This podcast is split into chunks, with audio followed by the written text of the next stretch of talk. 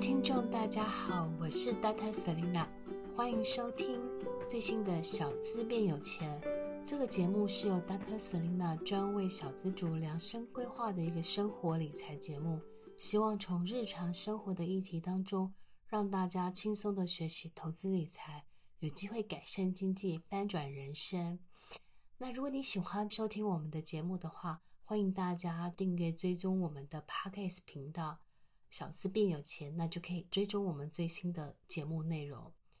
今天呢，我们要来讨论主题呢，就是金融股现在还能存吗？国泰金、富邦金跌到十年线，是中长期的买点浮现了吗？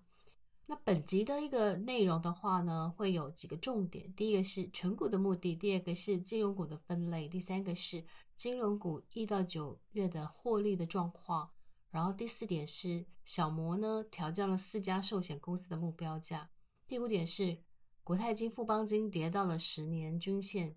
现在可以买了吗？其实纯金融股应该是很多很多人，就是很多小资族或是一般纯股族很大的一个重点这样子。近期呢，因为全球呢面临了通膨的危机，所以挥手告别了都是近二十年来的一个低利率。外加强势美元的一个环境，导致呢全球股市在熊掌的攻击下喋喋不休。对于过往只想求得安稳的存股族，在这一波的空头环境下该如何求生？尤其呢金融股一直又是大家的存股族首选，所以这一回呢，因为有国内呢因为有寿险净值的风暴。外有外资调降风波，所以几档重量级的金融股，比如说国泰金、富邦金，竟然跌到了十年线，这让那个长期那个存股族产生了困惑，就是到底现在可不可以买？因为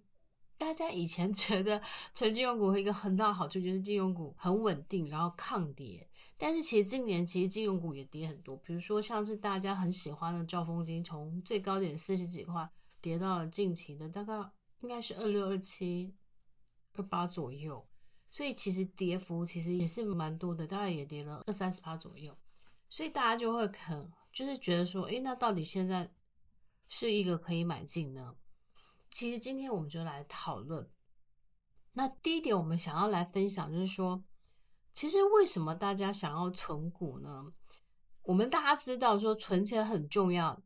但这几年其实全球因为降息的原因，所以定存的利率要超过。百分之二都很难，像是之前美国其实几乎就是零利率，然后像日本其实现在也是是负利率这样子，所以反观各国央行的一个通膨的目标，其实都希望控制在两趴上下。所以如果你的钱放定存，甚至把钱摆着什么都不做，那其实你的财富其实就会被通膨吃掉，因为银行如果利息不到一趴，通膨两趴。其实你钱存在银行就是越来越少，所以这是为什么大家希望去存股，也就是希望自把自己辛辛苦赚的钱能够保值，甚至还能每年可以提供有稳定的现金流。我们举例来说，如果你手中有价值一百万的股票，现金殖利率如果是五趴的话，那一年配息一次的话，一年就会有五万元的一个现金的一个净流入的到你的账号。也就是说，如果你存一百万。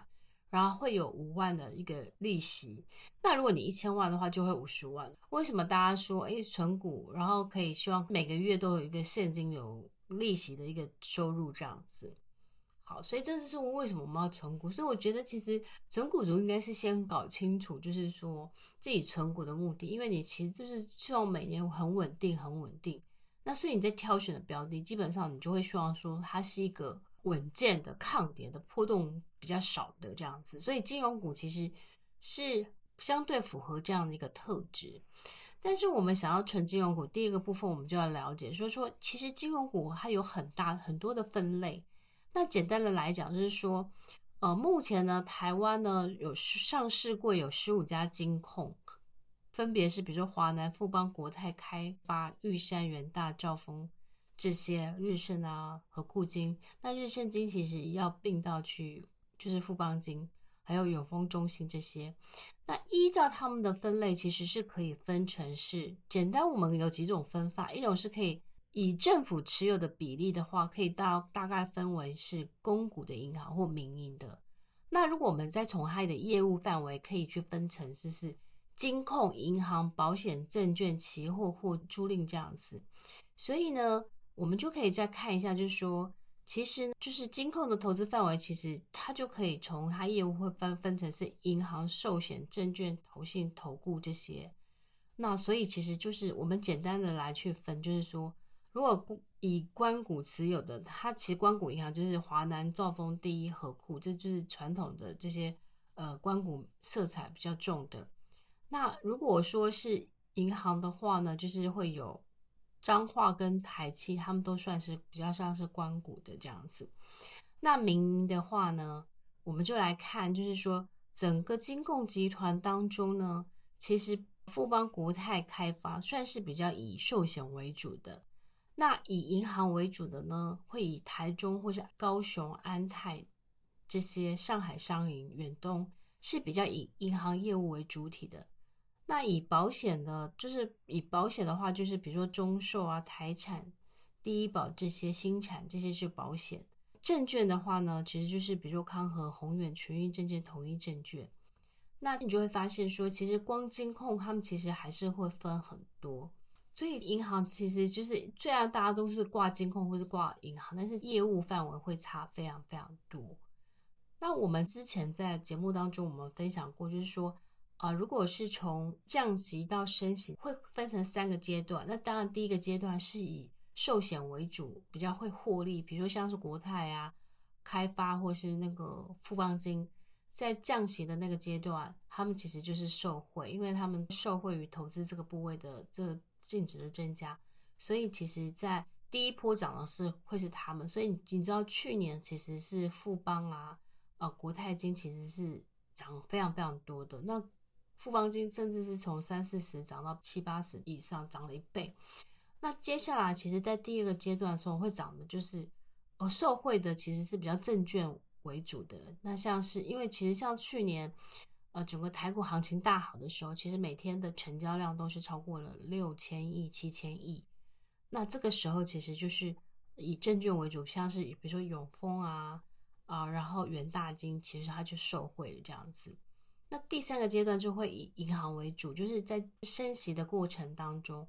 其实理论上是指银行为放款为主的。那个银行它其实是会受利的。那其实这个部分它可能就是，比如说像是台企银啊，或是就是以银行为主体的这些会比较受惠。但是实际上呢，我们来看一下，就是说真的是以这样子的为主嘛？那其实我们先看一下，就是说大家知道今年的获利决定明年的股利，所以呢，其实今年赚多少，那它就会影响明年的一个配股利的一个水准。所以，我们先来看一下，就是二零二二年九月的时候，金融股 EPS 的一个一览表。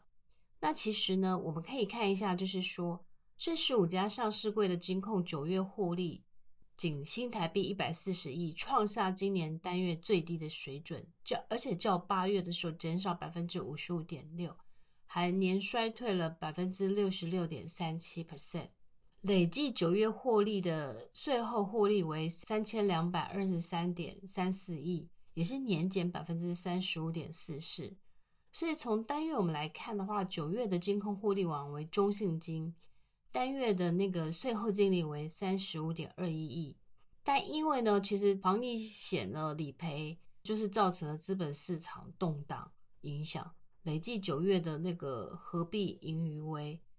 三百七十点五亿，较去年同期衰退百分之二十点二，累积每股盈余是 PS 为一点八五元。就是其实九月的金控网其实是中信金，但是它其实也是衰退的。那长期的，就是获利的王，就是富邦金，其实它受富邦产险亏损一百六十九点六九亿元的影响，九月罕见的出现税后净损四十点六九亿。不过，累积前九月税前的净利为八百五十点三亿，仍创下历年同期次高。那 EPS 呢，则下滑到六点六二元。不过，还是算是累积，它还是是最多的。但是，我们可以看一下，就是说，第三高的是元大金的二十一点三亿，那它累积的一到九月的 EPS 累积是一点五七，所以我们可以看到前三名是中信金，累积到现在第三高的是元大金的，就是二十一点三亿，所以你就会发现说，累计的前三名的话，应该是富邦、国泰、中信，所以富邦的话，就是我们刚刚讲的，它其实是累积到现在是六点六二。然后呢，国泰金呢是三点八一，中信金的话是一点八五，也就是说，其实前三名。那但是九月其实获利表现好的话，另外一个是元大金，但是大家其实都是比去年都是衰退的。那官股银行的话，几乎也都是衰退的，不管是第一金啊、和库金或是兆丰金，其实在九月的时候，兆丰金的获利是衰退的。是。负十二点一二的，好，所以其实股价为什么跌跌不休，其实就是因为它的那个获利，所以它其实到一百一十一年累积的时候，兆丰金是累积了零点九八元，然后和库金的话呢，它是一点零六，第一金的话是一点二四元，所以其实大家很爱存的关谷银行，你看哦，就是兆丰金，其实你就知道股价其实为什么会跌，因为股价反映未来，所以它。大家预期就是说，坏利获利会衰退的时候，所以股价其实就是会同步的先行的一个反应这样子。那你那如果说它获获利衰退，它其实相对的，它在明年的配息上面其实也会可能会去受影响。所以我们就会知道说，其实金融业虽然是不会轻易倒闭的保护伞，但存股是长期的事情，所以公司是不是可以长期的获利稳定的增长，也是投资人需要关注的一件事情。因此呢，除了现金股利跟现金值利率呢，我们其实要存股的投资人呢，其实也要去注意各大金融业者每月发布累积自节的 EPS 的资料，可以当做未来的一个存股的一个参考的依据。所以我觉得，其实就是大家虽然要存股，但你也不可以说哦，我就是存玉山金就一直存。其实我觉得还是要去看一下获利的一个表现。那这个其实我觉得这是一个很大重点。那第四个部分我们要来讨论的就是说，大家知道，就是小摩，也就是他调降了四家寿险的公司的目标价。那其实这个问题其实是比较复杂是，因为呢，大家知道近期其实寿险的寿险股其实一直在讨论的一个很大的一个重点，就是寿险资产重分类的一个议题，所以以至于引发了金融股价的一个震荡。那其实这个部分就是很有趣，就是小摩呢，他在十月十六号的时候，他的亚太股票研究团队发布的一个最新报告，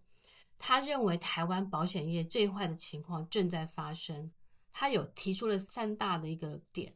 第一点是他觉得小摩觉得国寿、新寿、中寿将会采取重分类，然后重分类呢，它可以提升净值。但是呢，金管会要要求寿险需提列的特别盈余公积，所以获利仍无法上缴金控，并预测明年股利发放金额，国泰金是一点二元，富邦金是二点五元，新光金是零点一五元，开发金是零点二五元。所以其实你就会知道说，为什么他调降？那当然是因为他他看坏后续。所以为什么要做这一集？其实我大概是想要顺便跟大家分享一下，就是金融股的寿险资产重分类这个议题。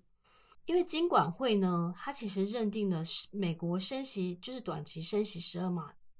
它已达到了那个 IFRS 的九公报中允许业者改变经营的模式，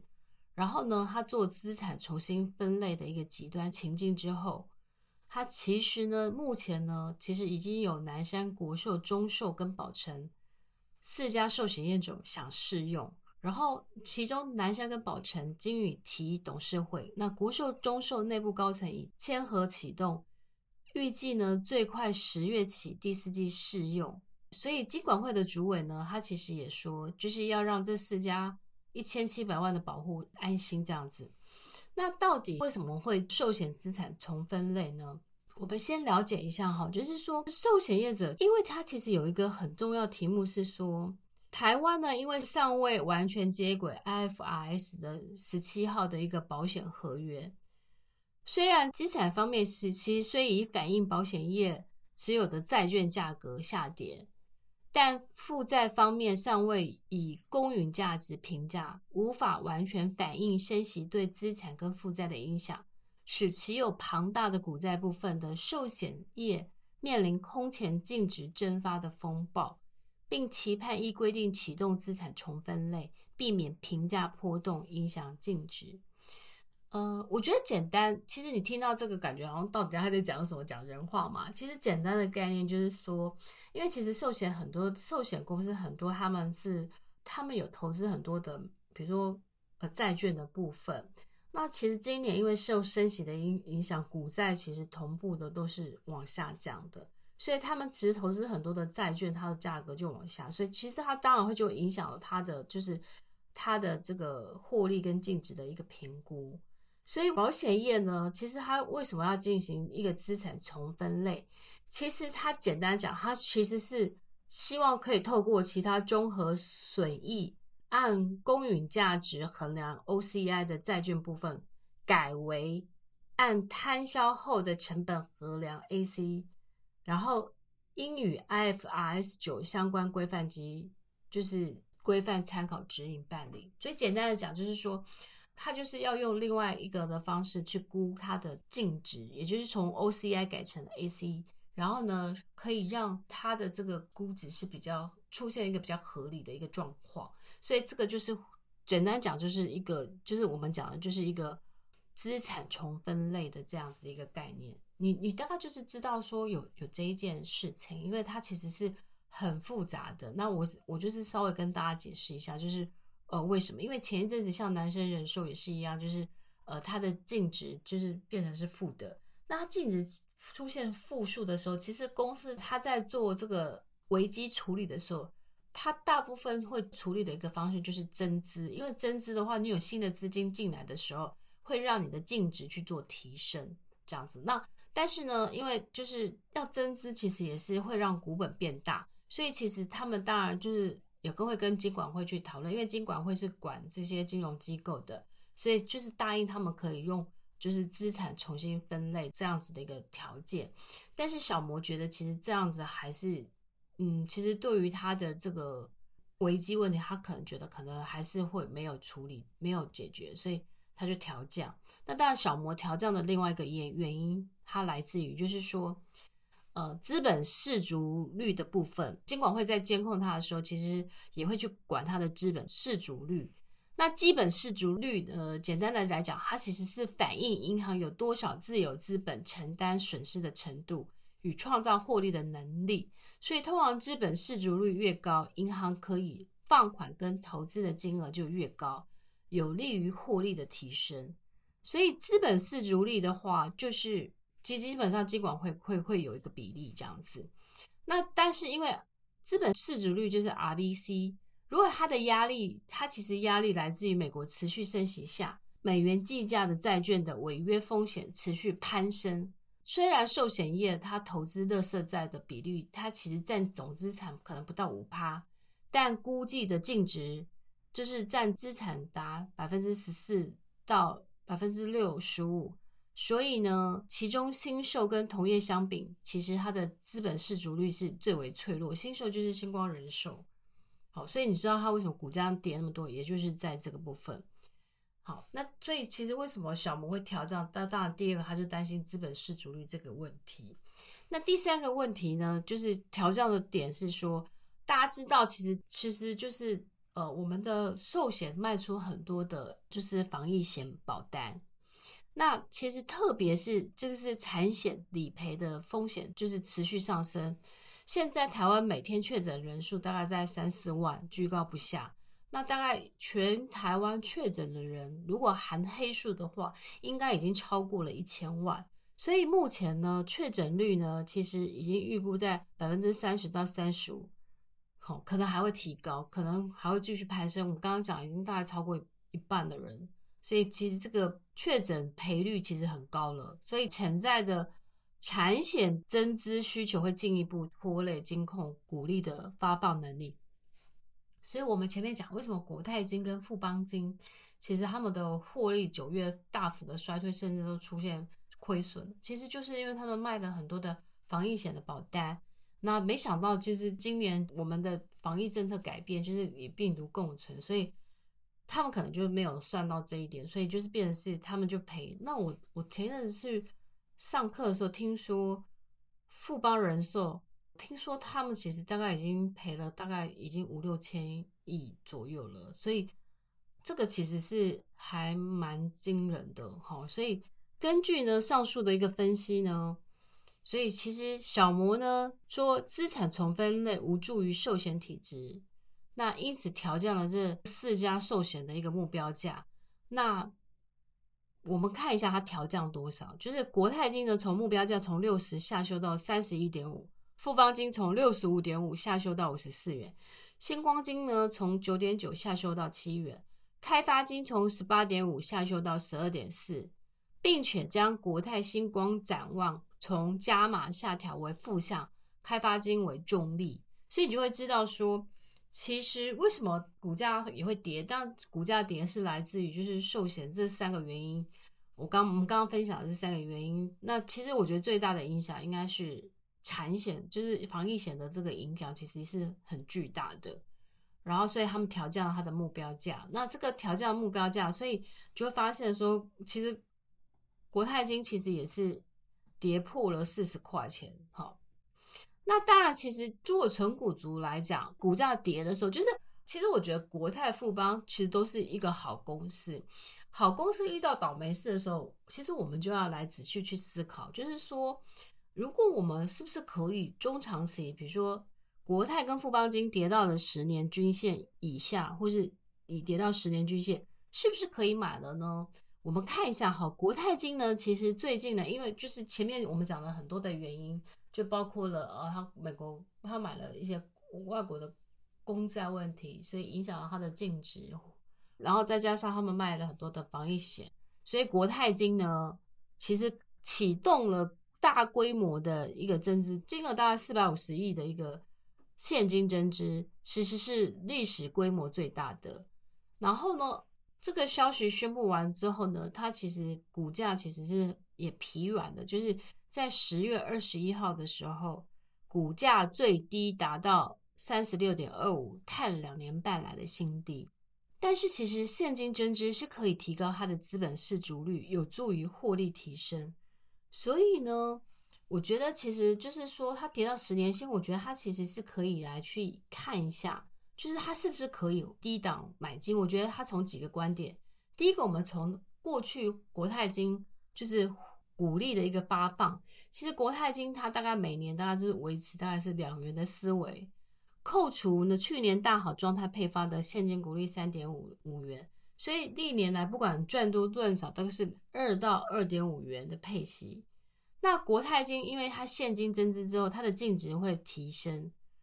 好，所以它可能将来就是配息是不是有机会提升，这也是一个考虑。所以以目前股价三十六点五五元配，我假设是未来它可以回到之前的那个水准，就是美国联总会停止升息，或是甚至开始降息的时候，也许它之后就恢复到它之前的水准。其实它的殖利率可能可以达四趴五趴以上。所以其实很多纯股族。他们在认定金融股可以买进的时候，就是殖利率是五百分之五趴，是一个买进的一个指标。所以你可以去看一下，就是说，如果未来国泰金其实撇除这个这前面的这些寿险，呃，就是防疫型保单影响跟净值这些影响，它之后如果呃恢复到它的正常的水准，那是不是可以可以去思考，就是它跌到了比如说呃十年线附近三十块附近的时候。你是不是觉得中长期买点是是可以去，也可以去做思考？那当然，我觉得其实还是要再去看一下，就是说本土的金控公司呢，其实长期来讲，它其实还是维持一个稳定的获利能力。那它的公司的一个实质的经营面跟整个保险业的流动性其实是没有问题的，所以它寿险业其实也有足够的一个相当足够。现金可能也足够，所以其实当好公司遇到倒霉事的时候，是不是一个可以中长期投资买进的一个点呢？那我们参考过去历史的经验，当国泰金、富邦金修正到一个十年线时，可能都是一个股价的相对的一个跌点。所以，如果你是想长期持有的话，或许可能可以是一个不错的一个逢低布局、慢慢买的一个机会点。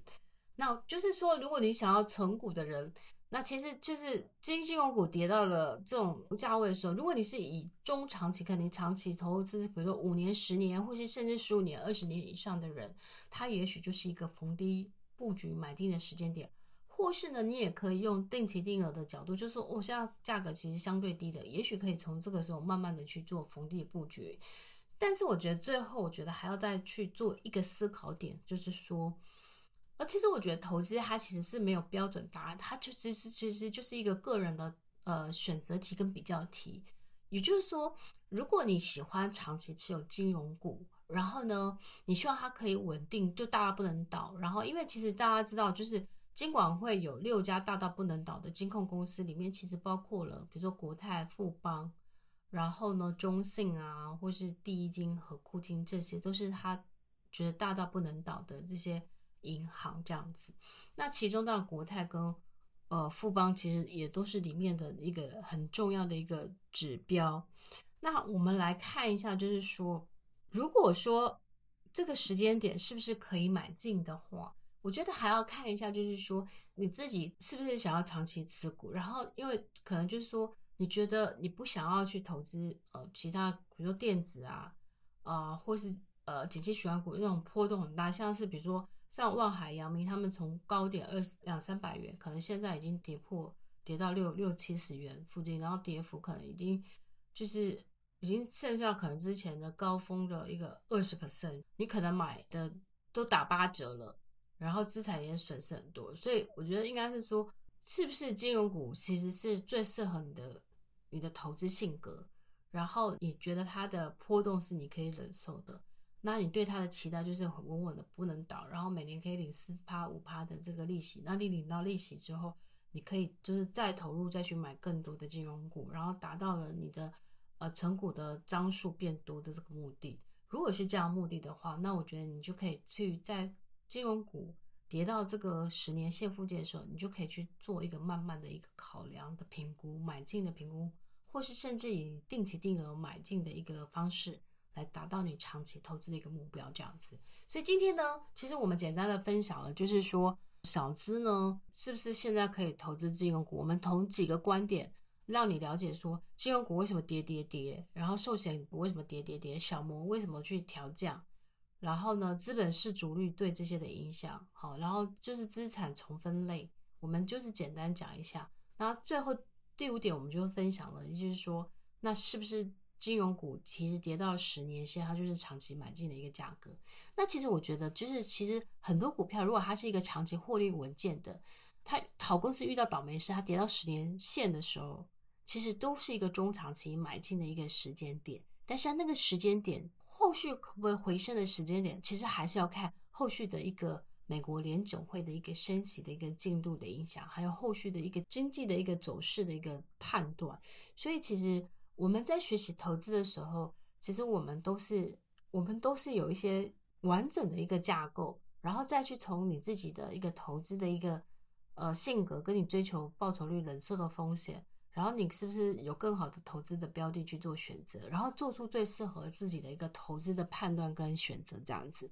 那我们小资变有钱，就是我们试着用不同的资讯来提供给大家去做投资买进的一个参考的一个判断的一个依据这样子。好，那今天我们的分享简单的分享到这边，希望这一集对大家有帮助。然后老师最后再提醒一下，就是说。如果你喜欢我们的节目的话，希望大家可以给我们五颗星的一个评价。然后大家对于想要听的题目呢，也可以留言给我们。那 Dr. Selina 都会在之后的节目当中，呃，适度的把大家的问题呢，就是呃放进我们节目的企划当中，分享给大家。